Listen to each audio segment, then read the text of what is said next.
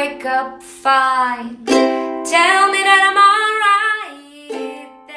Einen wunderschönen guten Morgen, guten Nachmittag, guten Abend, egal wo du bist. Ich danke dir, dass du dir heute wieder Zeit nimmst.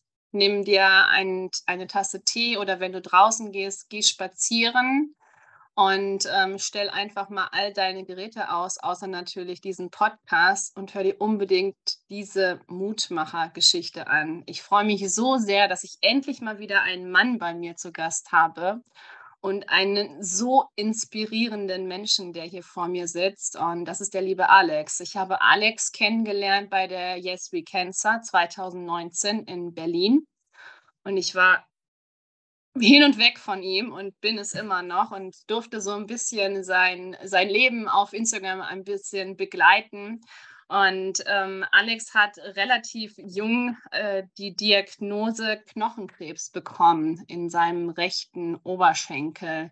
Wir haben uns eben dann noch darüber unterhalten und zwar war das bei uns beiden eine Diagnose 2018 und jetzt sitzt Alex hier mit 24 und erzählt dir heute über seine Geschichte und vor allem, wie er sein rechtes Bein verlor und eine Amputation hatte. Er ist der beste Mutmacher aller Zeiten, würde ich mal sagen, und nimmt uns so sehr mit auf seinen äh, Social-Media-Kanälen. Und ähm, ja, ich freue mich total, Alex, dass es heute geklappt hat, dass du hier bist. Herzlich willkommen, schön, dass du da bist. Ja, vielen Dank für die äh, nette Begrüßung. Ähm, also Dankeschön dafür und ich freue mich auch, dass ich da sein darf. Voll schön. Ähm, Alex, können wir ein bisschen zurückgehen in das Jahr 2018? Wo standest du da genau? Was war passiert? Ähm, ja, wo warst du gerade? Ja, ich war ähm, oder habe zu Hause gewohnt äh, in der Nähe von Köln bei meinen Eltern und habe als Flugbegleiter gearbeitet auf der Langstrecke ähm, ab Frankfurt. Das heißt, ich habe die ganze Welt bereisen dürfen und habe meinen Job auch wirklich mit ganz viel Leidenschaft und Liebe und Freude gemacht und war ähm, wirklich ja sehr, sehr glücklich in meinem Leben. Ich habe den Job gemacht, den ich unbedingt machen wollte. Ich hatte tolle Freunde. Ich war sehr, sehr, sehr zufrieden in meinem Leben und habe wirklich ja in diesem äh, Frühjahr, Sommer gedacht, okay, so kann es bleiben, weil ich einfach ja jeden Tag genossen habe und das Leben geliebt habe und auch sogar sehr bewusst gelebt habe. Ähm, schon vor der Diagnose, die ja dann im August kam.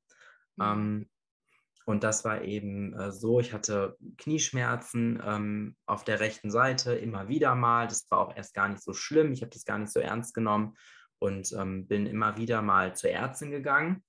Und, ähm, und die hat dann irgendwann eben auch weitere Untersuchungen angeordnet und mich äh, irgendwann letztlich dann ins MRT geschickt. Und da wurde dann eben auch gesehen, okay, da ist was im Knie. Und da muss man eben schauen, was das ist. Und so ging es eigentlich los. Aber bis ich an diesem Punkt war, wo man irgendwie das auch gefunden hat, das waren wirklich Monate der, der Suche. Ähm, also das hört sich immer so, so lapidar an, wenn man das dann so Jahre später erzählt. Aber es war tatsächlich auch eine äh, Zeit der Ungewissheit, weil keiner so richtig sagen konnte, was das sein könnte. Und auch viele Ärzte mich gar nicht ernst genommen haben und mir sogar vorgeworfen haben, ich würde mir irgendwie die Schmerzen ausdenken, weil ich nicht arbeiten gehen will oder so. Und ähm, ja, ich wurde oft weggeschickt von den Ärzten und als dann was gefunden wurde, ähm, war ich erstmal auch erleichtert. Also natürlich geschockt, weil es äh, eine Krebsdiagnose war. Mhm. Aber ich war einfach froh, dass, dass da was war. Und ich dachte so, ja, ich habe es nicht im Kopf.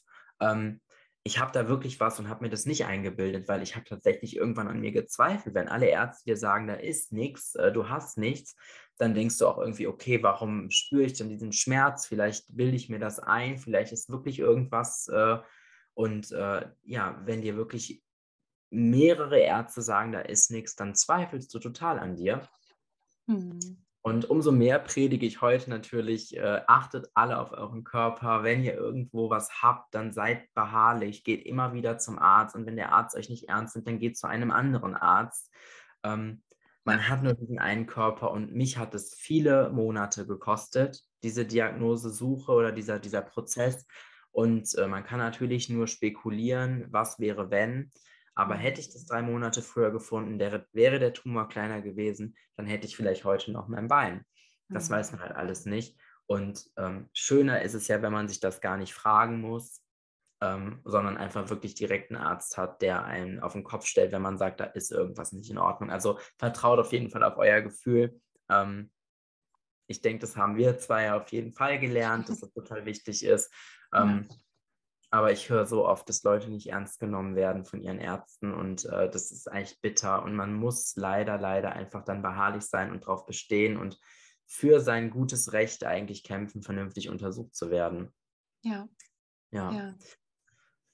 Ja, dann kam Mhm. jedenfalls die, die Diagnose, das war dann der im August 2018 und äh, von heute auf morgen hat sich bei mir ganz viel geändert. Keine Flüge mehr, keine äh, ja, tollen Urlaube mit Freunden oder der Familie mehr, keine, kein Alltag mehr eigentlich, ne? Kein Alltag, den ich ja so geliebt habe, wie ich ja eben gesagt habe. Kein, diese ganzen schönen Momente waren einfach plötzlich weg. Und von heute auf morgen ähm, hieß es, okay, du bist jetzt Krebspatient, du bekommst äh, Chemo Hm. und äh, wirst operiert, du bekommst einen Port ähm, eingesetzt und äh, dann ging es halt richtig schnell los. Ich habe freitags die Diagnose bekommen und montags die erste Chemo. Boah. Und es war halt echt, mhm, ja, und das war schon erkämpft. Die Ärzte wollten eigentlich, dass ich direkt da bleibe. Wow. war halt wirklich, äh, also ich hatte ein, ein High-Grade-Sarkom, also ein, die schnell wachsendste und äh, sich ausbreitende Form quasi, was Hm. im Prinzip vorteilhaft ist, weil eine Chemo natürlich schnell teilende Zellen besonders gut angreifen kann, aber natürlich äh, auch ein Nachteil, weil du eben einen schnell wachsenden Tumor in dir hast, ne, keine Frage. Und dann ging alles eben super schnell. Ich habe dann die erste Chemo bekommen. Nach 14 Tagen sind mir die Haare ausgefallen. Das äh, kennt man ja alles so. Und ähm, es ging mir echt richtig schlecht in der Zeit. Ich hatte befürchtet, dass ich mit Übelkeit zu kämpfen habe. Habe ich sowieso, habe ich schon, wenn ich auf der Rückbank im Auto sitze, wird mir schon schlecht. Und wenn ich eine Ibuprofen nehme, wird mir auch schlecht. Und äh, bei Chemo echt, es war Horror. Hm. Ich habe mich ständig übergeben. Ich hatte Kopfschmerzen, Schwindel und diese Übelkeit, die sich über alles gelegt hat, äh, wie ein Schleier. Also es war wirklich äh, schrecklich. Und erst nach, ich glaube, im sechsten oder siebten Zyklus äh, habe ich dann Cortison bekommen und das hat es dann echt okay, aushaltbar gemacht, erträglicher gemacht. Es war immer noch blöd, aber es war okay. Zumindest die Übelkeit war nicht mehr so, so da. Dann hatte ich halt irgendwie immer Hunger, ne? Mit Cortison hat man ja Hunger ohne Ende Ja. und Appetit. Ähm, ja, es war auf jeden Fall eine Horrorzeit, kann ich nicht anders Mhm. sagen. Und ähm, nach diesen Zyklen Chemo, die vorgeschrieben waren, das waren sechs Stück, wurde dann ähm, der betroffene Knochen mit dem Tumor und dem umliegenden Muskel- und Fettgewebe und Hautgewebe entfernt. Und es wurde eine Art künstliches Kniegelenk eingesetzt, nur eben größer. Also das, das Gelenk wurde schon entfernt, die Kniescheibe wurde entfernt, ein Teil vom Unterschenkelknochen und ein Teil vom Oberschenkelknochen. Und da wurde dann eben diese Metallprothese eingesetzt, die nennt sich ähm, TEP oder Mutas, sagt irgendwie jeder anders zu, also eine totale Endoprothese.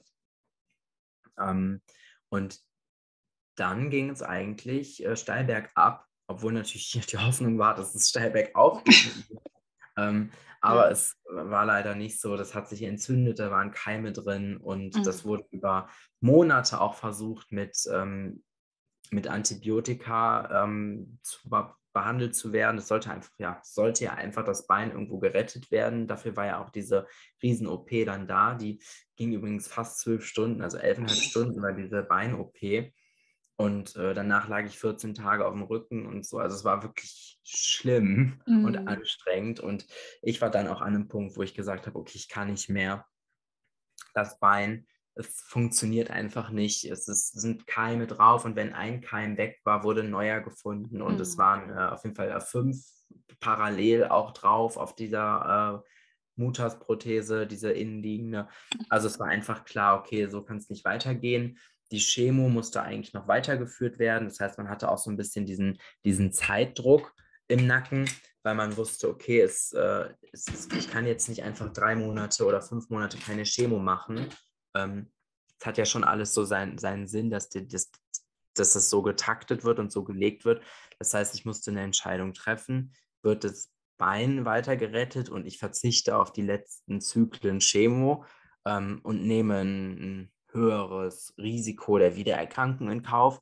oder ähm, lasse ich das Bein amputieren und ähm, mache die Chemo weiter. Mhm. Und ich hm. habe dann echt überlegt mit meiner Familie und dann haben wir halt überlegt, was nutzt es dir, wenn du dein Bein hast, aber im Grab liegst. Mhm. Dann doch lieber mit einer Prothese, mit einer Beinprothese irgendwie über der Erde. Und ähm, genau, dann wurde im April 2019 dann mein rechtes Bein amputiert, oberhalb des Knies. Das heißt, das Kniegelenk ist auch weg. Und ähm, ja, seitdem, äh, dann ging es tatsächlich steil bergauf. Also das äh, war so ein bisschen mein Befreiungsschlag, so hat es sich auch total angefühlt. Ich habe dann noch ein paar Zyklen Chemo auch gemacht tatsächlich und bin dann seit jetzt August 2019 in ja, Remission, krebsfrei, tumorfrei und äh, Dackel ganz ähm, fürsorglich zur Nachsorge und lasse mich immer auf den Kopf stellen und bis jetzt war toll, toll, toll, alles in Ordnung und äh, ja, seitdem kämpfe ich mich so ein bisschen zurück ins Leben, weil mit Prothese ist natürlich auch alles ein bisschen anstrengender und funktioniert anders und äh, es hat aber alles bis jetzt gut funktioniert und ich bin richtig glücklich, jetzt hier vier Jahre später mit dir zu sitzen und über die Zeit zu reden, mhm. die Gott sei mhm. Dank hinter mir liegt und auch Gott sei Dank hinter dir liegt. Wow, also schon alleine dafür ähm, tausend Dank. Da gab es schon so viele Momente, wo du unglaublich viel Mut gemacht hast und ähm, ja auch so Hoffnung gegeben hast und auch gesagt hast, auch wenn das, wenn man das Bein nicht mehr retten kann oder wenn da ein Keim ist und der nächste Keim ist schon im Anflug da, dass man sich dann auch diesen oder dass man diesen Schritt dann auch irgendwie überwinden muss, dann lieber das Bein abzunehmen. Und so, so wie du es ja auch sagst, ähm, was bringt mir das, wenn ich ähm, im Grab liege mit zwei Beinen? Oder ich äh, mache diese Umkehrschlussgrabe, hätte ich beinahe gesagt, und äh, nehme eben das in den Kauf. Und ähm, ja, eine rechte Prothese zu haben. Wie war so der Moment, ähm, als du realisiert hast und als du aufgewacht bist und ja, als du gesehen hast, äh, dass, äh, dass da nicht mehr viel da war? Kannst du uns da so ein bisschen mitnehmen? Also, es war tatsächlich so, dass ich bin aufgewacht und äh, dann liegt man ja im Aufwachraum und ich war noch so ein bisschen duselig und ähm, war auch zugedeckt und ich habe äh, das Bein gespürt noch. Okay. Den Fuß, äh, den habe ich noch gespürt, kribbeln gespürt und ich habe auch richtig gespürt, wie die Decke auf dem Fuß liegt. Und im ersten Moment war ich erschrocken und habe gedacht, das kann doch jetzt nicht sein. Ich habe so auf diesen Tag ja hingefiebert. Ich wollte es einfach unbedingt hinter mir haben, weil mhm. natürlich zweifelt man und, und fragt sich, wie wird das Leben sein mit nur einem Bein. Ne? Ja. Mhm. Und äh, hat all diese Gedanken und ich war einfach froh, als ich dann in den OP gebracht wurde, weil ich wusste, okay, in fünf Stunden bist du wieder auf dem Zimmer und dann ist es einfach vorbei und du kannst ja wieder loslegen und dann wachst du auf und spürst dein Bein noch und denkst, okay, die haben das gar nicht abgemacht. Ne? Also das war so der erste Gedanke. Und dann habe ich die Decke weggeschlagen und habe halt gesehen, es ist weg. Und ähm, ich fühle es noch, ich spüre es noch. Das heißt, äh, sie haben es getan. Es ist, es, ist, es ist quasi ja Geschichte und es kann, kann vorangehen. Und dadurch, dass sich das auch direkt so angefühlt hat, als wäre das Bein noch da, fand ich es auch, ich hat mich irgendwie auch ein bisschen beruhigt. Und ja, mein mhm. erstes Gefühl, als ich dann hingeguckt habe, war tatsächlich, Gott sei Dank, es ist ab. Ähm, mhm. Ich war erleichtert. Wow. Wahnsinn.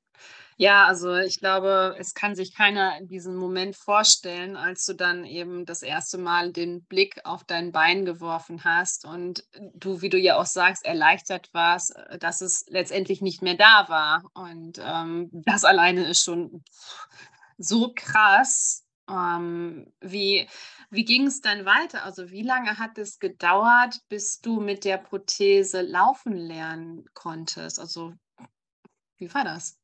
Hm, ich habe die erste Prothese bekommen bei der letzten Chemo, also Mitte August. Und dann musste noch ganz viel angepasst werden. Ne? Die, der Stumpf war ja noch ein bisschen geschwollen von der Operation und so. Das heißt, es war echt ein langer Prozess. Und ich würde sagen, ich weiß noch, ich bin das erste Mal ohne Krücken vom Auto zum Haus einer Freundin gelaufen, die Geburtstag hatte Mitte Oktober. Und das war aber schon eine Herausforderung. Also da musste ich mich wirklich trauen und sagen, nein, du schaffst es, du kannst die äh, Krücken im Auto lassen, du hast die ja zur Not immer in der Nähe und Also es waren, äh, obwohl zwei, drei Monate, die dazwischen lagen, schon eine Überwindung, ohne die Stützen rauszugehen. Und ich würde sagen, bis ich so richtig frei leben konnte, ohne zu vorher zu schauen, wie viele Kilometer sind es, die wir da laufen müssen und so, das waren bestimmt anderthalb oder zwei Jahre. Wow. Ja. Wahnsinn. Also ich meine, so den Alltag, den konnte ich dann wieder leben Mhm. und ähm, meine Sachen erledigen. Das ging gut und auch zügig. Es war alles furchtbar anstrengend, aber es hat geklappt. Aber so dieses ganz, ganz freie Leben, das hat schon gedauert. Mhm. Okay. Und ähm, hattest du den Mut, relativ schnell öffentlich das zu präsentieren, dass du eben eine Amputation hattest oder hat das länger gedauert? Ähm, der, dieser, zu diesem Amputationszeitpunkt war ich ja schon ganz aktiv eigentlich auf Social Media. Okay. Ich hatte, Mhm. ähm, ich hatte angefangen mit, äh, mit Social Media oder überhaupt Instagram zu haben. Ich hatte vorher gar kein Instagram, ähm, weil ich gedacht habe, okay, ich möchte mit jemandem sprechen, der das erlebt hat.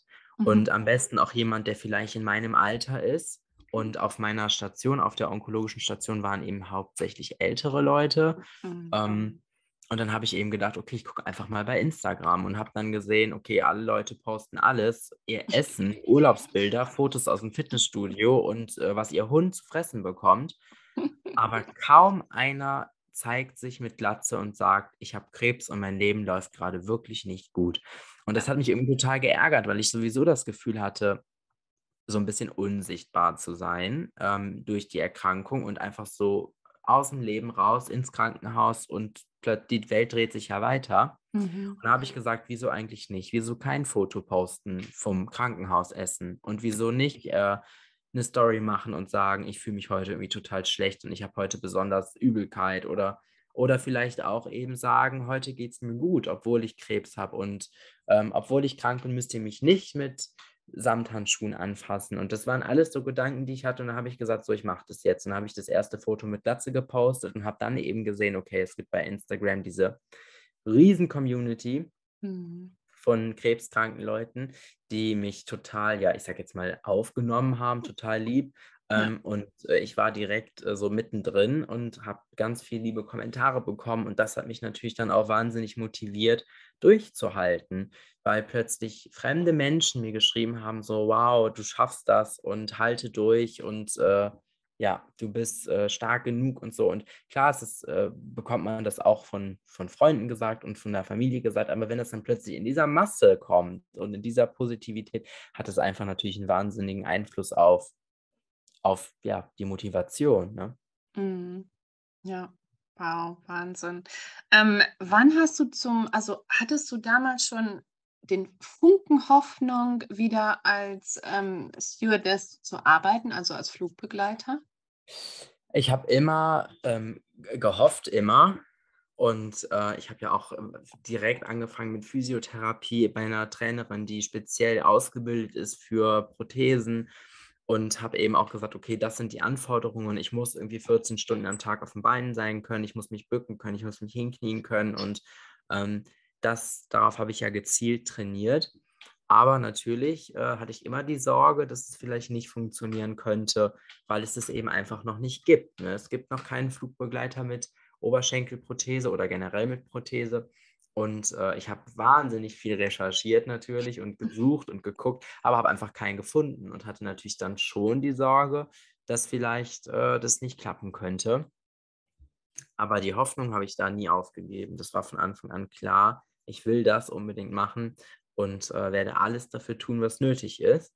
Und im Moment bin ich ja auch auf einem sehr, sehr guten Weg, das alles in die Tat umzusetzen. Also ich hatte schon Termine ähm, bei meiner Airline, bei meinem Arbeitgeber und äh, habe dort Tests äh, gehabt und durfte unter Beweis stellen, was ich alles kann und was alles funktioniert. Und bis jetzt sieht alles sehr, sehr gut aus, dass es bald wieder losgehen kann. Hm. Wow. Ich glaube, wenn man so ein Ziel vor den Augen hat oder wenn man ähm, diesen, diese Hoffnung in sich trägt, dass man eben irgendwann wieder fliegen darf und dass man wieder in die Luft gehen kann, dass man, wenn man diese Ziele hat, dass dann die Heilung auch viel schneller äh, fortgesetzt werden kann, weil du ja eben diese Motivation hast. Du weißt ja, wofür du es tust. Ähm, auch bei jeder Physiotherapie, auch wenn du Schmerzen hast oder ähm, ja, bei jeglicher Bewegung dann eben auch, oder? Auf jeden Fall. Das war, glaube ich, äh, tatsächlich mein Glück, dass ich diesen Job vorher gemacht habe. Ähm, ich hatte was, wohin ich zurück wollte und ähm, ich wusste, ich muss dafür was tun. Und das hat mich wahnsinnig motiviert. Es hat mich, also es war meine Energiequelle vom ersten Tag an bis zum letzten, bis heute, wo ich mit meiner Physiotherapeutin äh, viereinhalb Kilometer spazieren gegangen bin, weil ich wow. einfach weiß, ich mache das für, für diesen Job, weil ich das wieder ausüben möchte, weil ich ein vollwertiges Crewmitglied sein will. Ich will nicht, dass man Rücksicht auf mich nimmt. Ich will nicht, dass, dass äh, die Leute irgendwie denken, nee, das kann der Alex nicht. Und ich werde dafür, und das weiß ich auch, ich werde immer doppelt so viel tun müssen. Mhm. Ähm, wie alle anderen, um, um, um gleich fit zu sein, um gleich gut zu sein, aber ich bin absolut bereit, das zu tun.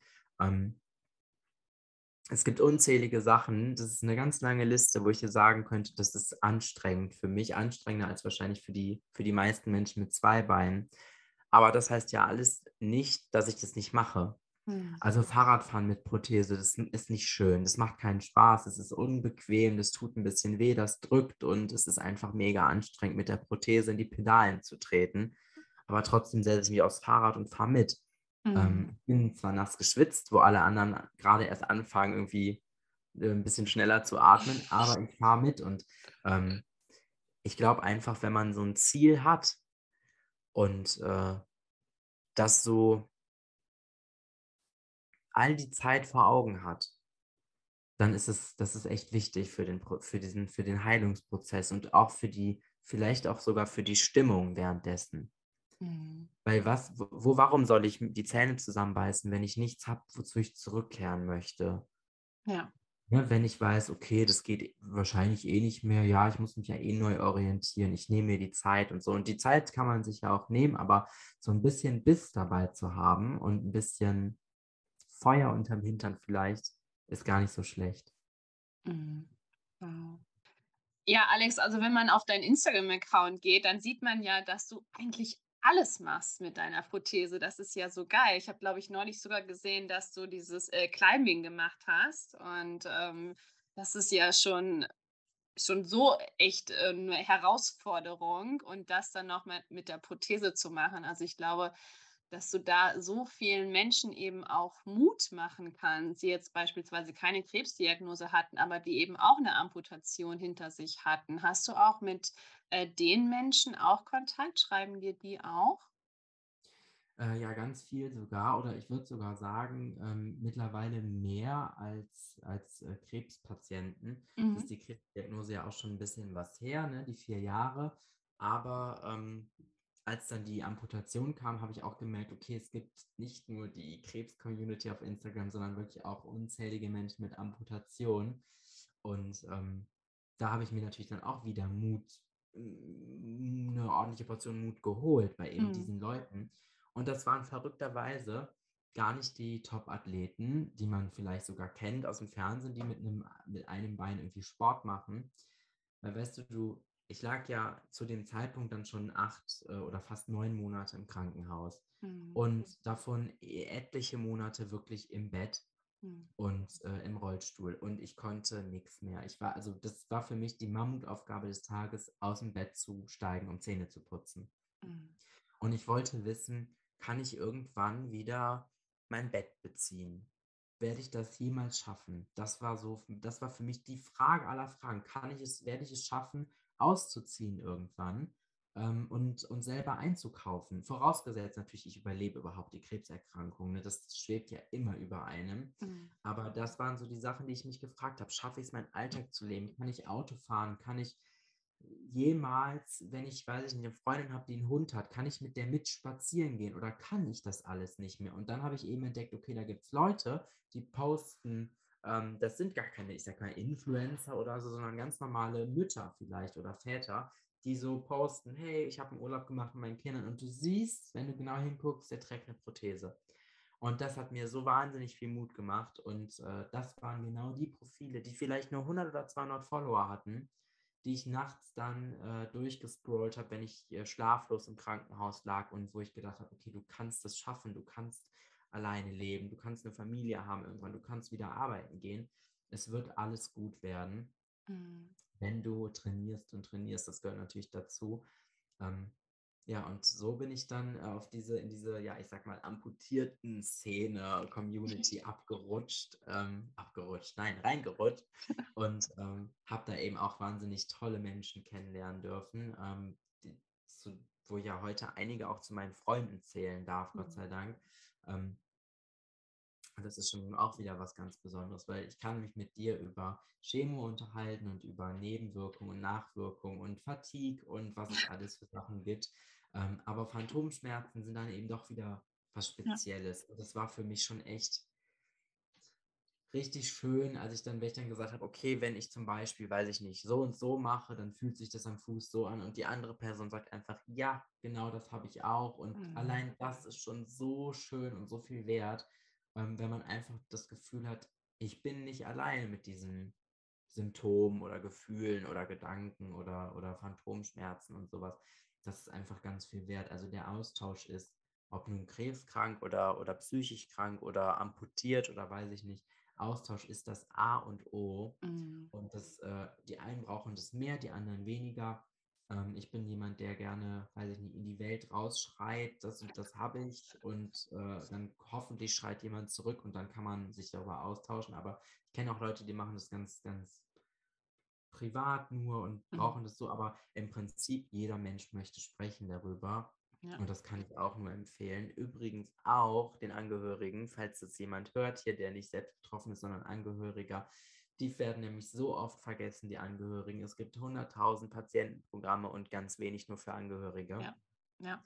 Aber das so. Äh, Es ist wirklich erschreckend. Ich habe es eben, was mir alles angeboten wurde vom Krankenhaus und meine Mutter saß daneben und da gab es nichts für, für, für Angehörige. Und ich meine, als Angehöriger leidet man auch total mit und es ist für die Psyche furchtbar anstrengend und stressig und fürs Herz und die Seele. Und es gibt auf jeden Fall die Möglichkeit für Angehörige, sich vom Hausarzt auch ähm, Therapiestunden verschreiben zu lassen bei einem Psychoonkologen, also einem Psychologen, der spezialisiert ist auf Krebserkrankungen. Und das gilt nicht nur für Krebspatienten, sondern auch für die Angehörigen. Also falls da jemand ähm, hilflos ist, dann äh, gibt es Angebote. Man muss sie einfach nur einfordern.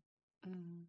Ja, und das, das ist so wichtig, weil da sagst du was ganz Wahres. Es gibt so viel, äh, so viele Sachen, die wir ähm, haben können dann eben. Aber wenn wir uns dann ähm, die Angehörigen anschauen, also bei dir jetzt eher deine Eltern, bei mir ähm, ja unter anderem mein Mann vor allem, aber auch die Kinder. Und äh, für die Kinder wird immer mehr getan, ja.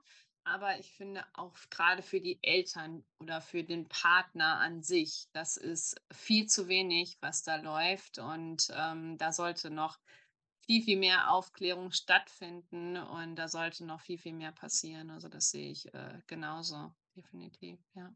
Ja, ich, ich war total begeistert, als ich bei Instagram gesehen habe, okay, es gibt äh, hunderte verschiedene Organisationen und du kannst dir deine Wünsche erfüllen lassen und du kriegst von irgendwelchen netten Leuten ein Chemokissen geschickt und weiß ich nicht, ein Mützchen und so. Und das sind ja alles so Sachen, also für mich war das toll, wenn ich von der Chemo nach Hause gekommen bin und ich hatte irgendwie ein Paket im Briefkasten von irgendwas und da, und wenn da nur Aufkleber oder so drin war, man freut sich halt einfach, Ja. ne? Und, und ähm, meine Mutter hat halt kein Paket bekommen in der Ja. Zeit. Und ich glaube, ähm, gerade für eine Mutter ist es, oder ja, für Eltern vielleicht allgemein, ist es schon der Worst Case, wenn das Kind eine Krebserkrankung hat, Ja. ne? Mhm. Ähm, und ja, ich hatte oft das Gefühl, wir haben das ja zusammen durchgestanden, aber ich habe viel, viel mehr Unterstützungsangebote in der Zeit bekommen Mhm. ähm, als jetzt meine Mutter zum Beispiel oder mein Vater, die auch ne, tolle Freunde hatten, die auch angeboten haben, hey, ich helfe dir beim Kochen oder ich wasche mal die Wäsche oder so, was ja auch total lieb ist, aber ich meine eben so richtig professionelle Hilfe und das ist schon schwierig dran zu kommen, finde ich. Aber da Mhm. passiert ja natürlich auch ganz viel und äh, Psychoonkologe geht ja immer. Das ist ja Ja. schon mal so ein erster guter Schritt. Ähm, ja, aber Therapie finde ich ist im Allgemeinen ja immer noch sehr verschrien als äh, brauchst du nur, wenn du schwach bist oder so. Und das ist natürlich totaler Quatsch. Absolut. Ja. Ich finde äh, immer, wenn jemand erzählt, dass er eine Therapie macht, finde ich das immer total mutig, weil man eben Total. sagt, okay, ich investiere Zeit und Energie, um an mir selbst zu arbeiten oder an meinen Problemen zu arbeiten. Und äh, Ja. ich finde das immer sehr beeindruckend und total cool, auch beneidenswert, weil ich habe selber ganz, ganz wenig nur in Anspruch genommen. Und es gibt noch Momente im Alltag, wo ich mir denke, na, hättest du vielleicht doch besser mal die eine oder andere Therapiestunde noch mitgenommen, ne? Ähm, Wer kennt es aber nicht? ja, gibt es. Ich hatte, bin vor, das ist noch gar nicht so lange her, bin ich Auto gefahren und ganz plötzlich habe ich gedacht, mein Fuß liegt irgendwo im Müll oder wurde verbrannt oder so. Und das hat Okay. mich so geschockt. Und das ist, ich meine, die Amputation ist ja auch drei Jahre her. Und Ja. dieser Gedanke, den hatte ich auch schon mal, aber irgendwie jetzt total lange nicht. Und dann habe ich mir vorgestellt, wie mein Fuß, mit dem ich geboren wurde, mit dem ich durch den Sand gelaufen bin, mit dem ich die erste Fahrstunde hatte, der liegt einfach jetzt irgendwo. Und das fand ich Mhm. total schlimm. Und dann Ja. habe ich auch geheult, aber nur fünf Minuten, dann war es wieder gut. Aber da, das war so ein Moment, wo ich dachte, na, hättest Mhm. du doch mal die Stationspsychologin an dich rangelassen vielleicht. Wäre nicht so schlecht gewesen. Also auch da, äh, wenn man sich öffnet, man sagt ja immer nur, sprechenden Patienten kann geholfen werden. Ich glaube, das ist äh, auch da wieder richtig. Austausch und Ja. so. Absolut, ja, das sehe ich genauso.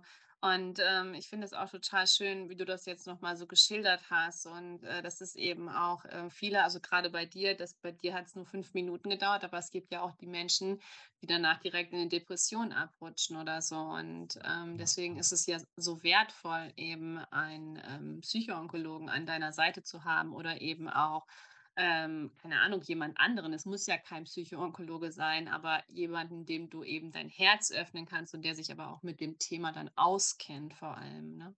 Ja, ja, genau so ist es. Und ich Mhm. glaube auch, ich hatte ähm, sogar Stunden verschrieben bekommen und hatte auch einen, einen Onkologen oder einen Psychoonkologen an der Hand hier in, in Köln. Ich war ja in Münster im Krankenhaus und ähm, äh, bei meinem, auf meiner onkologischen Station war es eben so, dass die haben dich dann für montags zum Beispiel eingeplant. Das heißt, ich konnte mir ausrechnen, okay, Montag bis Freitag bin ich im Krankenhaus und danach die Woche erst wieder Mittwoch oder so.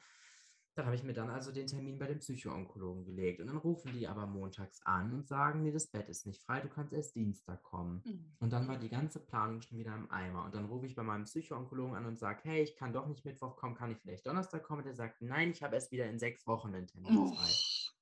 So, und das war, also das zog sich halt die ganzen zwölf Monate über. So, ich war insgesamt zweimal dann bei ihm nur Mhm. weil das ist einfach äh, als, als Patient, Chemopatient im Uniklinikum, du weißt halt nicht, wann kriege ich meine Chemo. Ne? Ja. Ich nehme sie halt, wann ich sie kriegen kann. Und das hat natürlich Priorität, also die, die Chemo dann. Und Mhm. ähm, es ist natürlich auch unglaublich schwierig. Ich hätte dann danach, nach diesem Behandlungsmarathon, hätte ich mir die Zeit nehmen sollen, okay, ich gehe jetzt irgendwie zwei, drei Monate ganz intensiv zur Therapie und versuche das aufzuarbeiten. Ähm, aber ich war dann eher so, okay, ich will kein Krankenhaus mehr sehen. Ich wollte ja auch erst nicht in die Reha. Ich will einfach nur zu Hause sein und in meinem Bett schlafen und keine Chemo mehr bekommen und meinen Haaren beim Wachsen zugucken, so ungefähr. Mhm. Ähm, aber jetzt im Nachhinein denke ich manchmal schon, sehr gut gewesen. Hätte auf jeden Fall nicht geschadet. Ja, definitiv. Ähm, du hast ja eben kurz nochmal Reha an, ähm, angeschnitten. Warst du dann auch in einer onkologischen ähm, Reha oder waren da auch zum Beispiel welche, die eine Amputation hatten? Also ich war in der äh, Katharinenhöhe im Schwarzwald, das ist ja eine Kinder- und Jugendreha oder auch eine Familienreha auf der Mhm. anderen Seite. Ähm, und das war onkologisch. Da waren ziemlich viele äh, Jugendliche, aber auch eben Kinder mit einer Krebserkrankung, die gerade überstanden war oder, ähm, oder auch die nicht mehr heilbar war, eben, ne, die dann da einfach nochmal zum Krafttanken hingegangen sind. Und ich glaube, das war schon auch gut. So, vor allem eben die Gespräche mit den gleichaltrigen Krebspatienten, die haben mir wahnsinnig gut getan. Und auch Mhm. da sind Freundschaften entstanden. Aber ähm, im, letztlich hat es mich körperlich nicht so weit gebracht Mhm. wie jetzt zum Beispiel die, die äh, wirklich perfekt ausgebildete Physiotherapeutin hier zu Hause, Ja. die ganz gezielt mit mir auf die Sachen eingehen kann. Da habe ich schon mehr Fortschritte gemacht, aber trotz allem war es total wichtig, die Reha. Ich bin ja bin dann im Februar in die Reha gegangen, also ungefähr zehn Monate nach der Amputation. Ähm, und habe dann auch dort eben meine Wäsche machen müssen selber und mich an meine eigenen Termine halten müssen. Und ich hatte wirklich totale Gedächtnisprobleme und ich war früher wirklich ein super organisierter Mensch, total strukturiert, schon fast so ein bisschen nerdig und habe mir alles aufgeschrieben und für alles, also ich wollte immer alles tiptop und ordentlich haben und das ist absolut verloren gegangen in der Krebserkrankung. Ich habe alles vergessen, Geburtstage und, äh, und normalerweise war ich eben derjenige, der für die Geburtstage alles geplant hat. Ne? Und mhm. plötzlich bin ich derjenige, der abends um 10 denkt, oh Kacke, du hast nicht mal gratuliert. Ne? Mhm. Und ähm, das ist in der Reha so ein bisschen besser geworden, weil ich dann plötzlich wieder selber an alles denken musste und äh, diese Struktur habe ich da so ein bisschen zurückgewonnen. Es war voll anstrengend für den Kopf, mhm. aber äh, es hat mir super gut getan und ich habe danach eben auch gesagt, okay, du kannst es wieder lernen. Ich habe da auch intensiv so Gedächtnistraining und so gemacht. Ne? Ich wusste dann also, du kannst es wieder lernen. Ähm, es ist schon deutlich besser geworden und das kriegst du auch wieder hin. Und das hat natürlich auch ganz viel mit meinem Selbstbewusstsein wieder gemacht. Ne? Na klar. Also es mhm. fühlte sich so ein bisschen an wie ein zweites Erwachsenwerden in diesen vier Wochen Reha, weil man plötzlich so ganz alleine und ohne Mama und Papa und ohne die Hausärztin, die, die irgendwie auch noch so, keine Ahnung, ich wohne halt auf dem Dorf im Vorort und hier kennt man sich. Also ich bin schon hier sehr, sehr behütet und mhm. da war ich dann mhm. plötzlich ja so auf mich gestellt und das war echt sehr, sehr gut. Mhm. Ja, klar, das hilft einem ja auch ein Stück noch erwachsener zu werden, dann eben unabhängiger zu werden, flexibler zu werden und alles dann, ne? Ja, diese ein mhm. bisschen Eigenverantwortung wieder übernehmen, ne, dass man so selbst an seine Termine denkt. Aber ja, wenn man natürlich, ich meine, es ist ja auch klar, ich hab, wohne zu Hause und ich hatte eben eine Krebserkrankung, die auch echt ernst zu nehmen war, so wie eigentlich jede mhm. Krebserkrankung. Und ähm, natürlich haben meine Eltern sich um mich gekümmert. so, das ist ja auch, ne, genau das wünscht man sich ja auch in dem ja. Moment und genau das braucht man auch. Aber ich denke, das war auch ein echt guter Zeitpunkt, dass man so sagt, okay, jetzt äh, guckst du selber nochmal so ein bisschen. Mhm. Ja, war schon gut. Wow.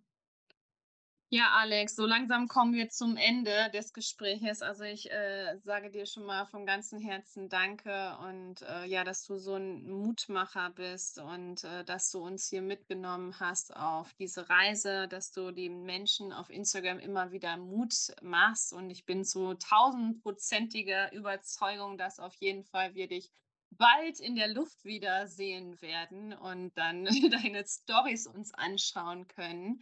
Ich verabschiede mich schon mal und die letzten Worte gehören dir. Ähm, danke, dass du da warst und alles, alles Gute. Ich freue mich schon weiter, den Weg von dir verfolgen zu dürfen und ähm, ja, bis ganz bald. Vielen Dank. Es hat mir äh, sehr viel Spaß gemacht. Ich habe ganz viel geredet und du irgendwie ganz viel zugehört. Ähm, danke, dass du äh, mich hast zu Wort kommen lassen, dass ich hier die Chance hatte, ähm, meine Geschichte zu erzählen. Und ähm, ja, ich gebe allen gerne noch eine Sache mit auf den Weg. Ähm, achtet auf euch, achtet aufeinander und seid nett zueinander. Ähm, wenn ihr euch verabschiedet, sagt immer, dass ihr euch gern habt und passt aufeinander auf. Das ist ganz wichtig. Vielen Dank. Ihr Lieben, was war das für ein wundervolles Gespräch mit Alex? Ähm, Mutmacher ja, der ersten Stunde, sage ich mal, und ähm, wie so viel Hoffnung, wie man so viel Hoffnung in sich tragen kann, wenn man einen Wunsch hat, nämlich wieder fliegen zu dürfen. Und ähm, das ist unglaublich, denn genau das ist es, wenn ihr daran festhaltet, wenn ihr einen tiefen Glauben an euch selber habt und diesen Wunsch, egal was es ist, ähm, immer wieder in eurer Zukunft seht, dann kann auch immer mehr Heilung passieren. Also in diesem Sinne, passt auf euch auf, so wie Alex das gesagt hat, habt euch lieb, verabschiedet euch liebevoll voneinander. Und ich danke euch, dass ihr hier wart, dass ihr uns zugehört habt, dass ihr Alex zugehört habt. Und schaut unbedingt bei seinem Instagram-Kanal vorbei. Ich verlinke den hier natürlich.